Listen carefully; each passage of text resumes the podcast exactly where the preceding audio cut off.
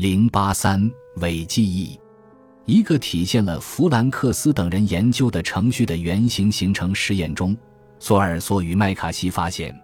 参与者误将原型认作先前见过的图形时，比他们辨认先前见过的图形时更有自信。这种现象称为，他们提出的假设是，原型形成的基础是频繁经验过的特征。这些特征被存储在记忆中，诸如图形中各条线或者面孔的组成部分。某个特征的记忆强度的综合指数是由参与者接触该特征的频率所决定的。一般来说，经常知觉到的特征比较少知觉到的特征更可能永久地存储在记忆中。另外，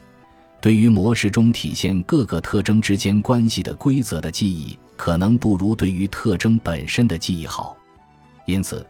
我们可以形成这样的概念：即获得有关模式的知识的过程包括两个阶段，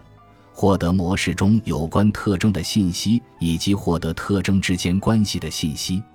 原型形成难题中最为迷人的部分，或许就在于，当我们获得关于模式的知识时，这两个阶段表现出不同的发展速率。这好比赛跑，两个选手以不同的速度在奔跑。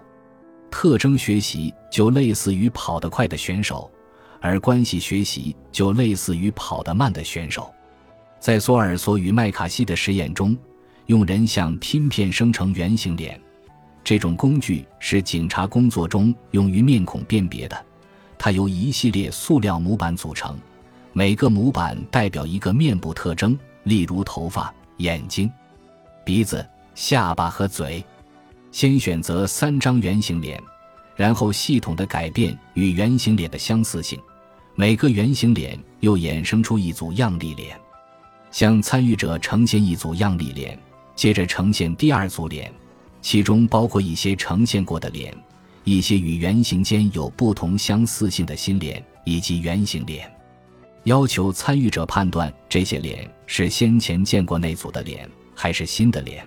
并且评定对个人印象的自信程度。如图四点一六所示，参与者不仅认为圆形脸是旧的脸，而且他们对这些圆形脸的自信程度最高。综上所述，我们总结出视觉原型形成及其作用的一些规律。此前引用的研究表明，我们在对各个样例的特征进行平均的基础上形成原型。在只接触到样例的情况下，可以获得关于原型的一些特定信息，获得关于原型的共同属性的一些一般信息。熟悉的原型比不熟悉的原型的变化范围更小，以与原型的转换距离来对样例做出判断，对样例进行抽象而形成各种原型，然后在比较形状与圆形以及与其他样例的距离的基础上。评价各种圆形的不同形状之间的关系。